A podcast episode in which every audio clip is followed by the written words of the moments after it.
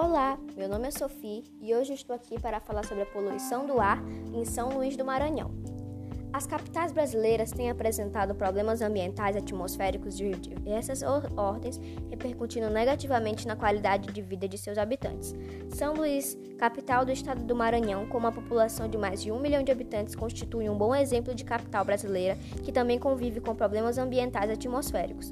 A pesquisa, ao analisar a poluição atmosférica da cidade de São Luís, procurou também correlacionar com seus aspectos geográficos, físicos e humanos. Por entender que somente é possível compreender a complexidade do problema, não se limitando a apenas às suas fontes poluidoras e, e volumes emitidos, os dados coletados foram obtidos de sete estações automáticas de monitoramento de qualidade do ar pertencentes à companhia Vale SA, dentro do município de São Luís e orientados para uma análise evolutiva integrada.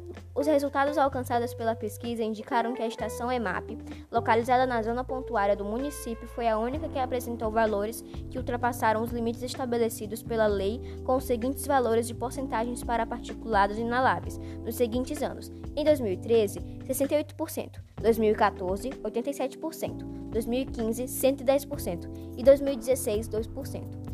Também foi possível identificar que entre os meses de julho a dezembro, na estação seca, foram identificados aumentos significativos dos índices de poluição atmosféricos na ordem de 25,6% para particulados inaláveis e 35% para particulados totais em suspensão.